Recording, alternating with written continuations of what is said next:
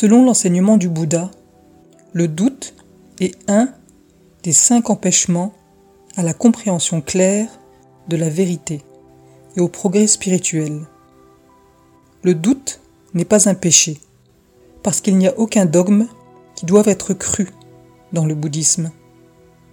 En fait, il n'y a pas de péché, selon le bouddhisme, à la manière dont on l'entend dans certaines religions.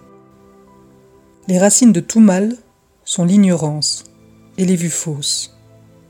C'est un fait indéniable qu'aussi longtemps qu'il y a doute, perplexité, incertitude, aucun progrès n'est possible.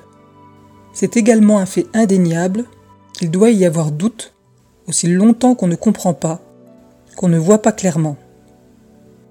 Mais, pour progresser plus avant, on doit nécessairement se débarrasser du doute. Pour le faire, il faut qu'on voit clairement. Cela n'a pas de sens de dire qu'on ne devrait pas douter, qu'on devrait croire. Dire simplement je crois ne signifie pas qu'on comprenne et qu'on voit.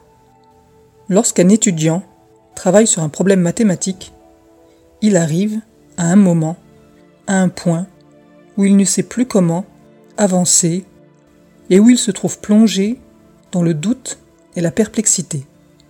Aussi longtemps qu'il a ce doute, il ne peut pas avancer. S'il veut aller plus avant, il doit résoudre ce doute. Il y a des moyens pour y arriver. Dire simplement je crois ou je ne doute pas ne résoudra certainement pas le problème. Se forcer à croire à une chose et à l'accepter sans la comprendre peut réussir en politique, mais ne convient pas dans les domaines spirituels et intellectuels.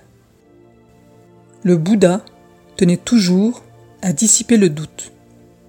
Quelques minutes avant sa mort même, il sollicita plusieurs fois ses disciples de le questionner au cas où il garderait des doutes sur son enseignement, afin qu'il n'ait pas à se désoler plus tard de ne pouvoir les dissiper. Mais comme ses disciples gardaient le silence, il leur dit encore Si c'est par respect pour le maître que vous ne posez pas de questions, que l'un de vous, cependant, informe son ami. C'est-à-dire que l'un de vous le dise à son ami afin que celui-ci puisse poser la question de sa part.